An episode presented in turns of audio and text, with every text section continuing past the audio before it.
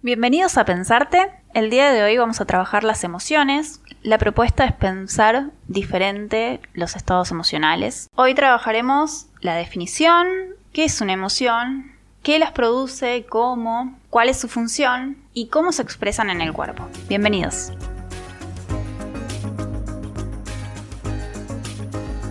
Bienvenidos a Pensarte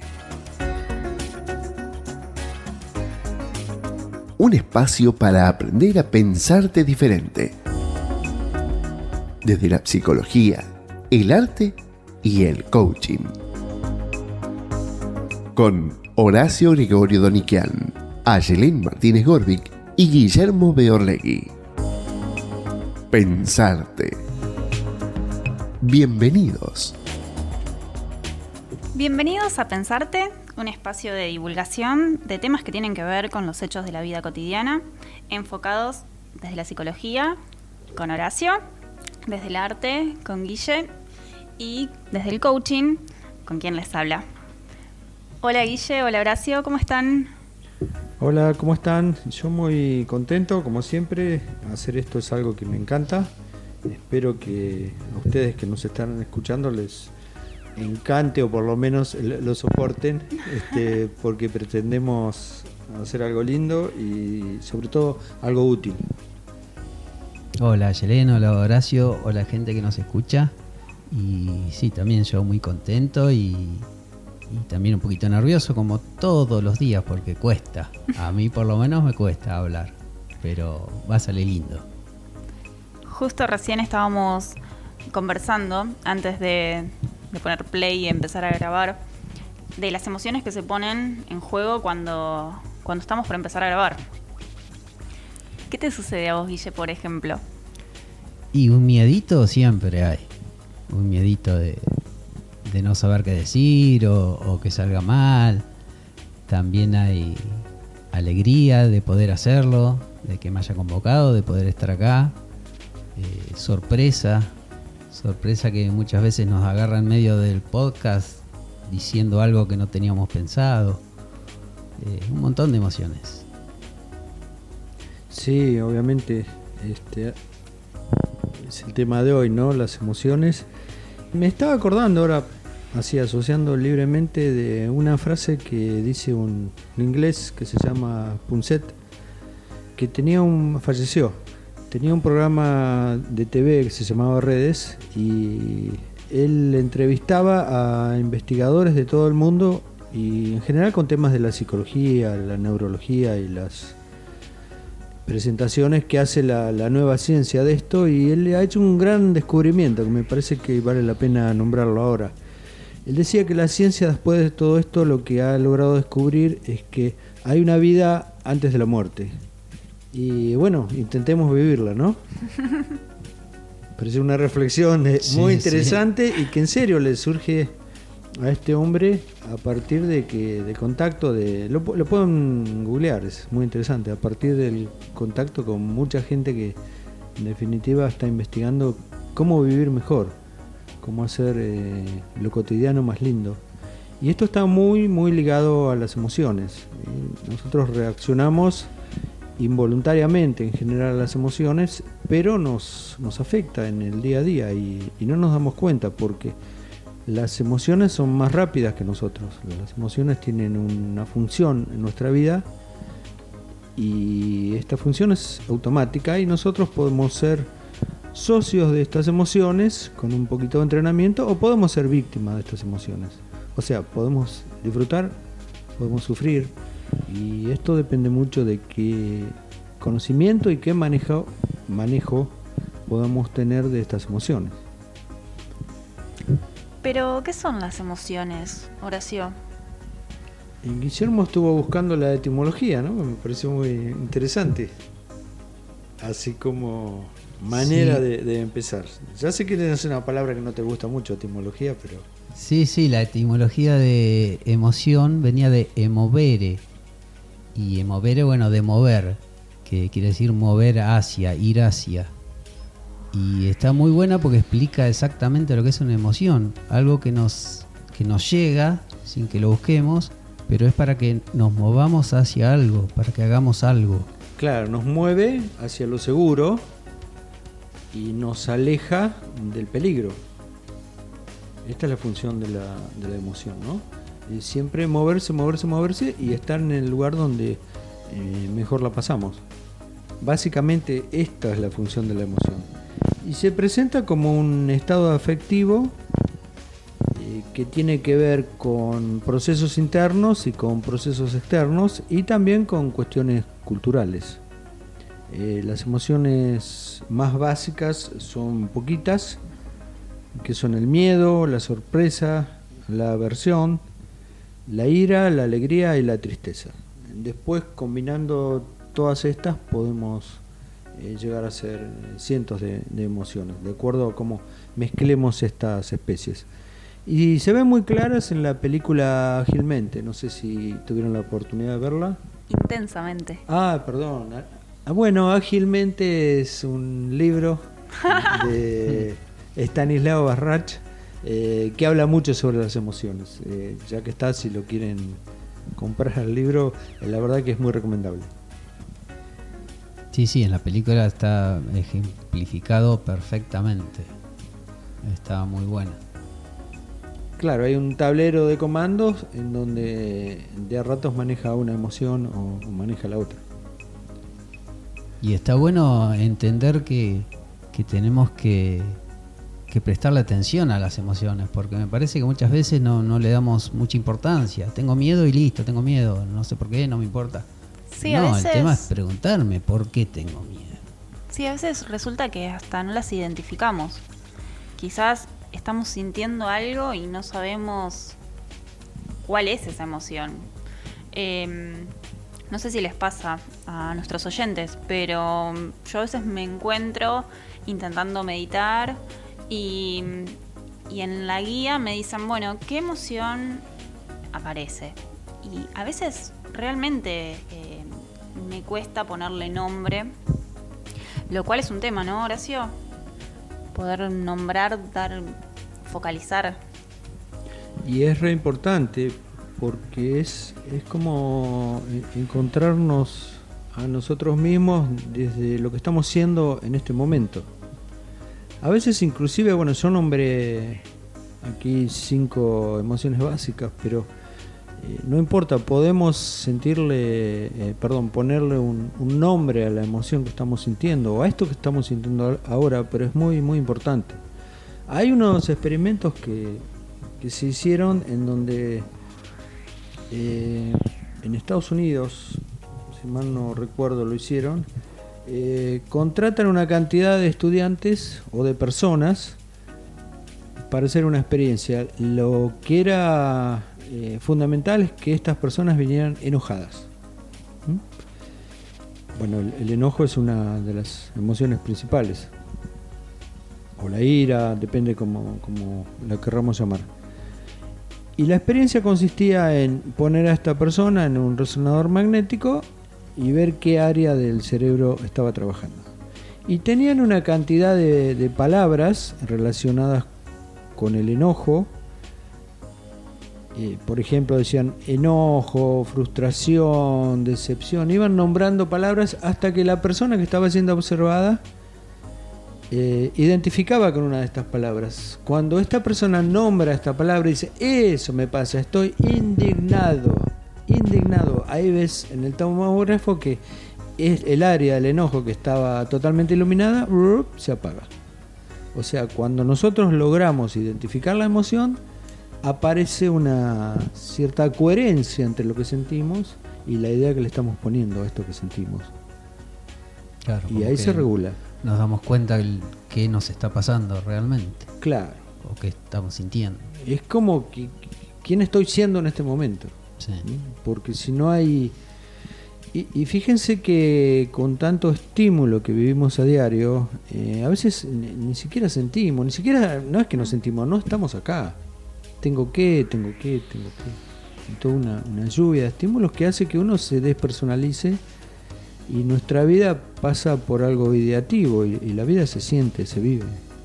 No- está bien, hay que planificar, obviamente, pero en algún momento tenemos que vivir. y nosotros estamos mucho tiempo en el futuro o en el pasado y a partir de ahí es, es donde dejamos de, de vivir esta vida y estamos eh, leyendo un libro que nosotros mismos escribimos.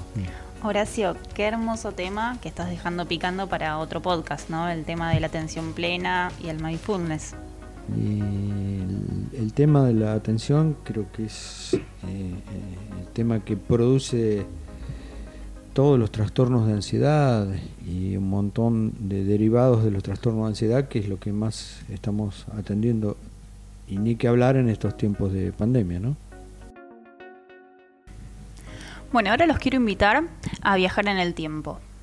Nos vamos a ir hacia el pasado, muchos, muchos años atrás, y nos vamos a encontrar con nuestros ancestros, los homos, eh, también, ¿por qué no?, el Australopithecus y el Homo habilis.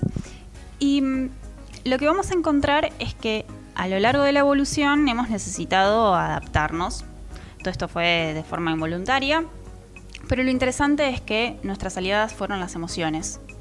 Y mm, justamente acá descubrimos la función que cumplen ellas en nuestra vida y que aún hoy eh, están presentes.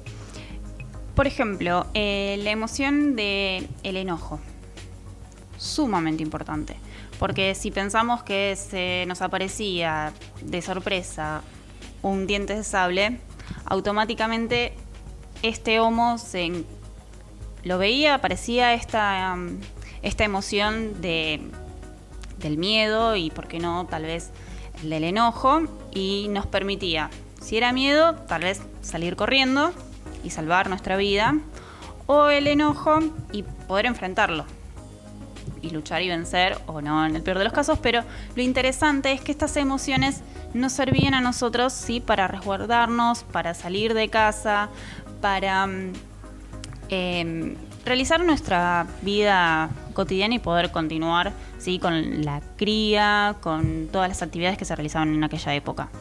Por ejemplo, la emoción de la aversión, del asco, ante una fruta tal vez en mal estado.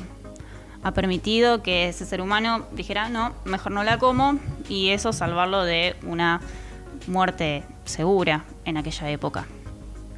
¿Se va entendiendo eh, la importancia de estas emociones? Sí, sí, absolutamente. Eh, como que vienen a decirnos algo las emociones. O sea, no están porque sí. Y lo interesante es que nos sirve para pensar que no son ni buenas ni malas, vienen a cumplir una función. Eh, entonces es interesante poder pensar, bueno, ¿por qué está esta emoción apareciendo? ¿Qué me está queriendo decir? ¿Qué me está advirtiendo?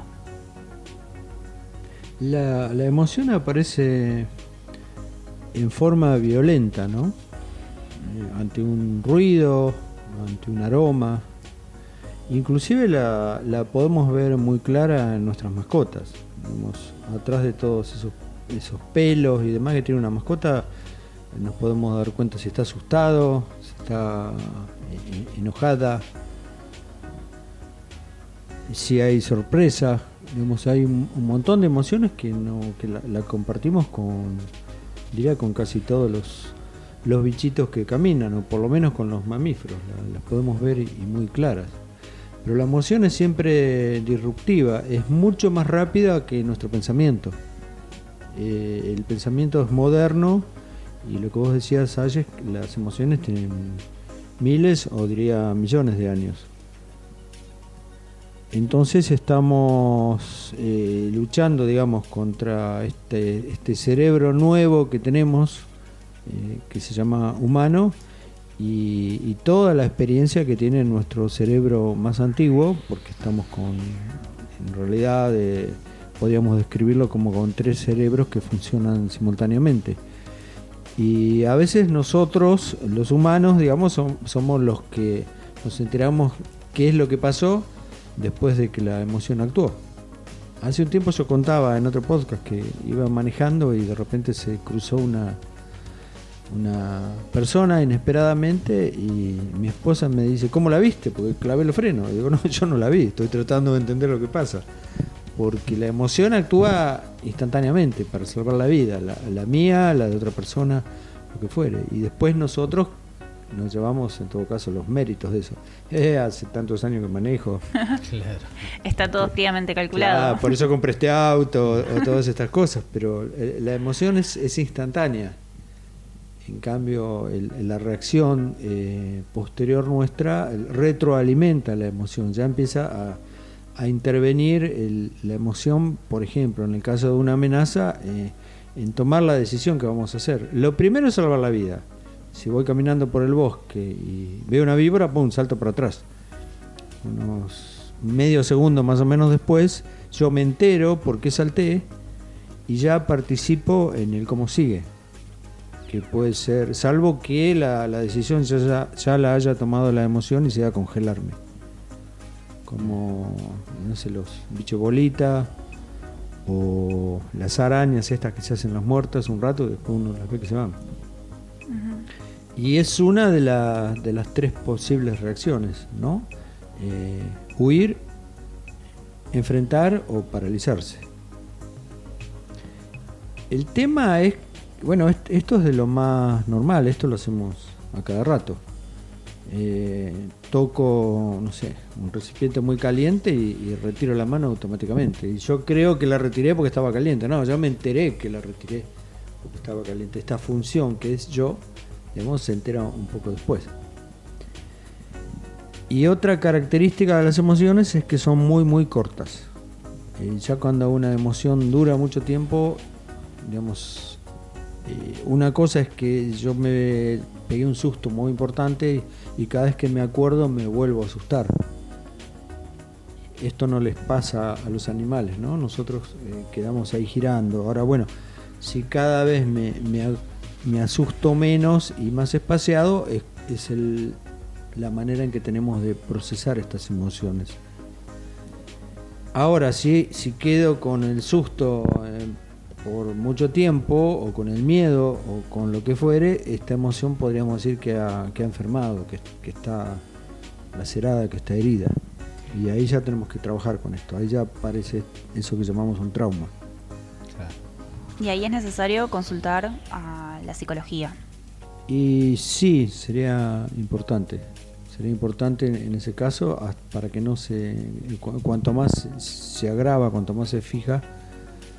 También depende mucho de, qué es lo que pase, porque si esta emoción es la pérdida de un ser querido en un acto violento, no sé, en un choque, eh, en un asalto o lo que fuere, bueno, acá ya tenemos que hablar de, procesos muy largos ya estamos hablando de un duelo, en donde aparece la tristeza.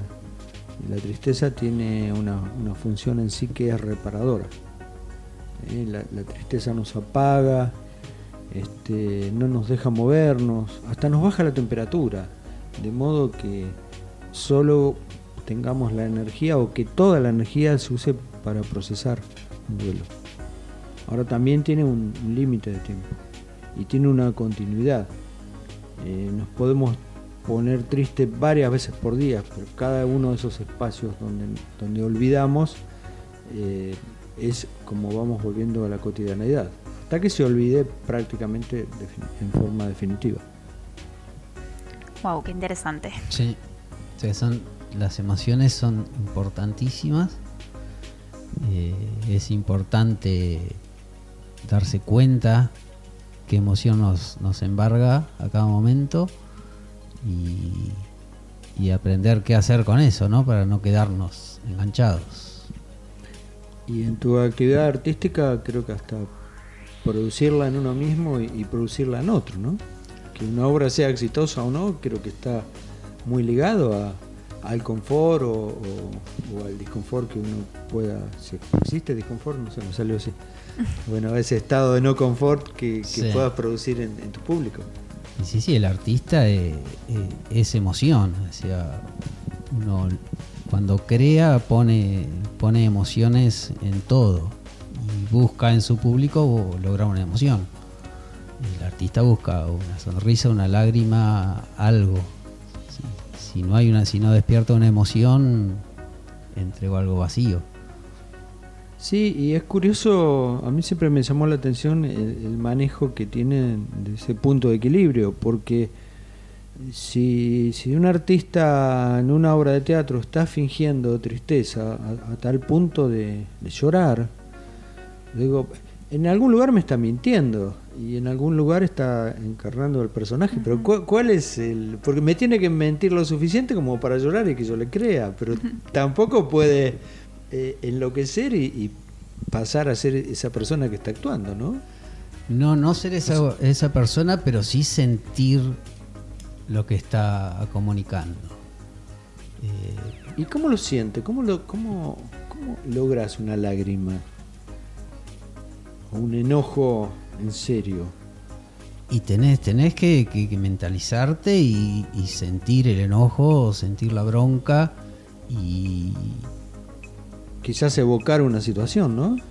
puede ser evocar una situación o meterte en el papel que vos has estudiado y, y has practicado tanto tiempo, te metes en el papel del personaje, te volvés el personaje y te embargan las emociones para que vos puedas transmitirlas y que el público las sienta. Eh, no, no es solamente porque, por ejemplo, si posturalmente eh, estás triste, estás medio agachado, estás con los ojos entrecerrados, un montón de cosas, pero eso te lo da naturalmente eh, ya vos sentirte triste. Y acá aparece un, un reciclaje, ¿no? De, de lo que sentís y lo que aparece en tu mente. Y en, en lo cotidiano, este, voy a hablar con mi jefe para decirle que el viernes no voy a venir a trabajar por X motivo. Y me levanto a la mañana y si me dice que no, y ya, ya me agarró un cosquilleo. ¿Y cómo le digo? ¿Cómo empiezo? ¿Y, y si me trabo? ¿Y si no me animo? ¿Y si le digo? ¿Y si no le digo? Y en este caso es nuestra, nuestro propio pensamiento, nuestras propias ideas las que despiertan emociones. Y acá también entra mucho lo, lo cultural, ¿no? La emoción que puede sentir alguien eh, un domingo a la mañana eh, en una misa, eh, otra persona que no es de esta religión no, no lo va a sentir. claro. O también la interpretación que hacemos de las cosas. No sé, tal vez eh, puedo ver a alguien que está en una pos- en cierta postura o realizando algún gesto y, no sé, puedo empezar a pensar que esa persona está enojada conmigo y quizá empezás- empezar a sentirme mal yo por algo que en realidad también es un pensamiento o es una mala percepción de, lo que está sucediendo. Sí, y lo que comentábamos antes, fuera del aire, esto de que yo no puedo decir que Guillermo me hizo enojar, o que Ayelen y Guillermo me hacen enojar. Yo realmente, yo me enojo con lo que dice Guillermo, yo me enojo con lo que dice Ayelen, o yo me pongo contento con lo que dice Guillermo. Claro, Eso cuando lo hablamos hoy antes de empezar a grabar me, me impactó, porque me parece que todo el tiempo estamos, me hiciste enojar, o me hiciste doler, o me hiciste... Y acá aparecen las emociones secundarias, la culpa y- Exacto. y, y otras cuestiones.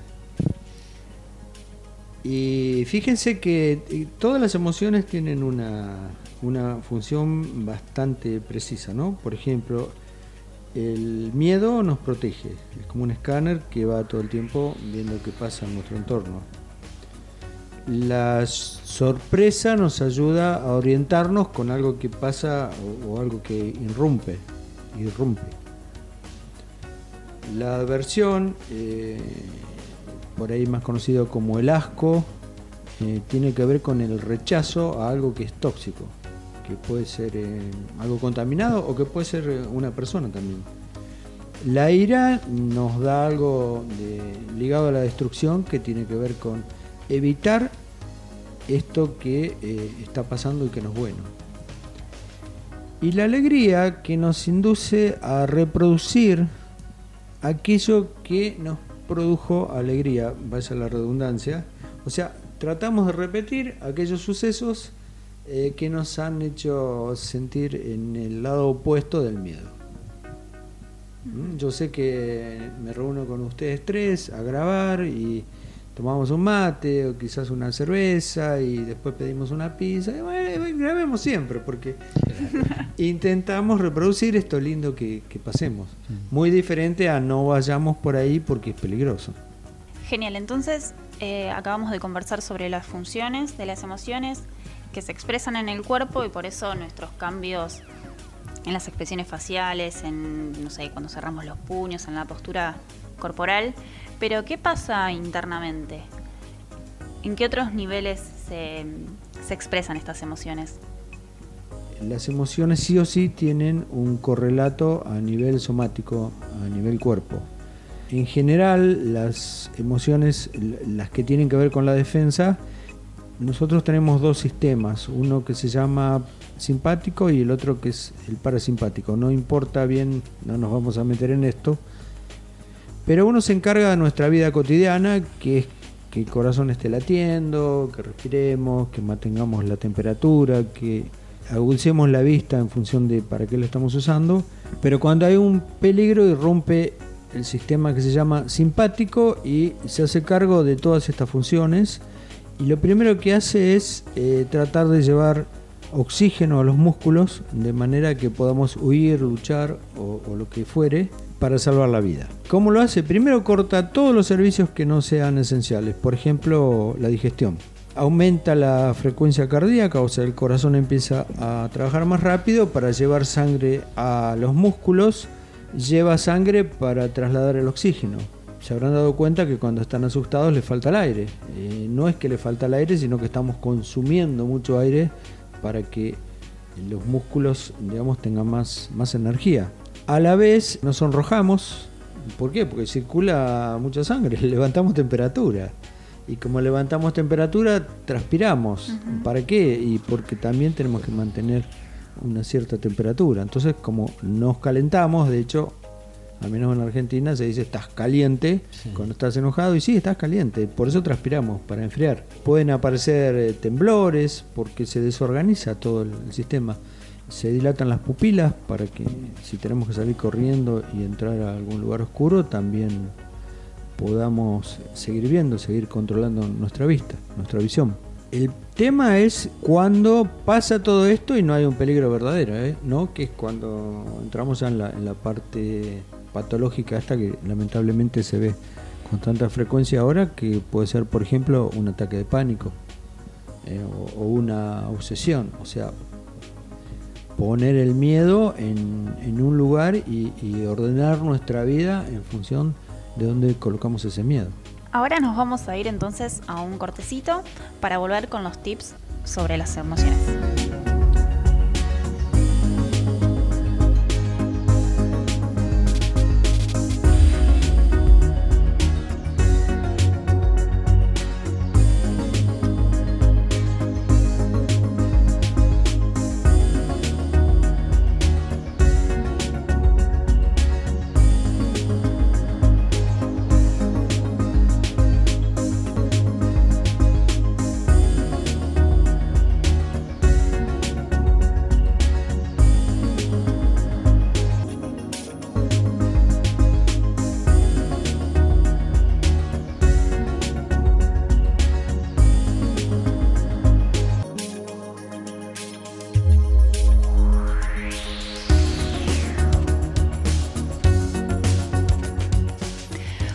Bueno, es momento de los tips de pensarte para que puedan pensarse diferente.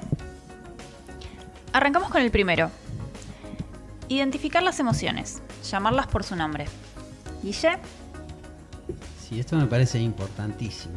Darnos cuenta qué emoción nos está embargando, porque a cada momento no- nos pasan emociones por el cuerpo. Y ver qué hacemos con ellas. Eh, dejar que nos sorprendan, aceptarlo, identificar qué emoción es y ver qué hacemos con eso. Para qué está viniendo y qué nos quiere decir. qué- qué necesita que hagamos.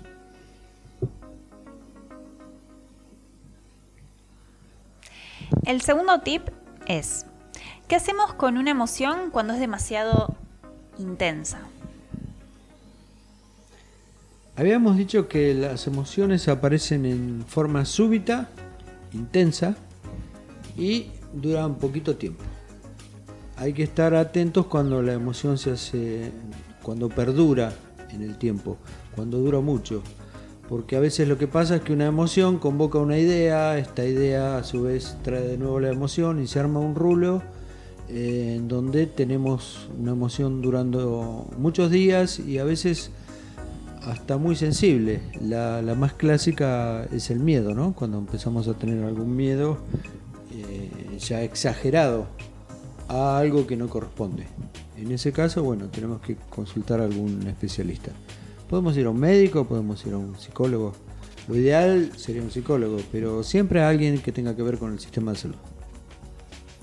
El tercer tip, tener en cuenta mis emociones y la de las otras personas. Y acá es muy importante detenernos a pensar, bueno, esto que está pasando por mi mente, por mi cuerpo, es algo que estoy percibiendo yo. La otra persona no tiene por qué saberlo. Así que es importante em, saber que lo que me está pasando a mí no necesariamente le está pasando a mi compañero, a con quien estoy hablando, discutiendo o tratando de explicarle mi idea es importante comunicarla, ¿sí? Y preguntarle al otro qué es lo que siente, preguntármelo a mí primero, no obvio, y después hablarlo. Bueno, hasta aquí llegamos con este podcast. Eh, yo me sentí muy bien, me encantó. Eh, la emoción este, que, que rodó, que rondó que rompió, que lo que sea. Este, hubo muchas emociones. Hoy creo que fue más fuerte este podcast para nosotros que eh, otros días. Tal vez tenga que ver con lo que nos venía pasando con las emociones. Pero bueno, como decimos siempre, la vida es un juego, animémonos a jugarla. Y este es el juego de las emociones. Les mando un abrazo enorme y hasta la próxima. Bueno, es mi turno para despedirme. Les pedimos que, se sumen, que nos cuenten a través de las redes sobre sus emociones, qué les pareció este podcast, qué inquietudes les surgieron y cuáles son los temas que quieren que toquemos en los próximos. Me despido hasta aquí, Guille. Gracias por seguirnos, por acompañarnos y a mí me queda como emoción de esta de esta juntada la sorpresa porque me sorprendí de, la importancia de las emociones y hay que prestarle atención. Gracias, gracias a ustedes. Si llegaste hasta aquí, es porque querés ir más lejos. Envíanos tus inquietudes y propuestas al WhatsApp más 549 11 40 72 7170 o búscanos en Facebook e Instagram como Aprender a Pensarte o en nuestra página pensarte.com.ar.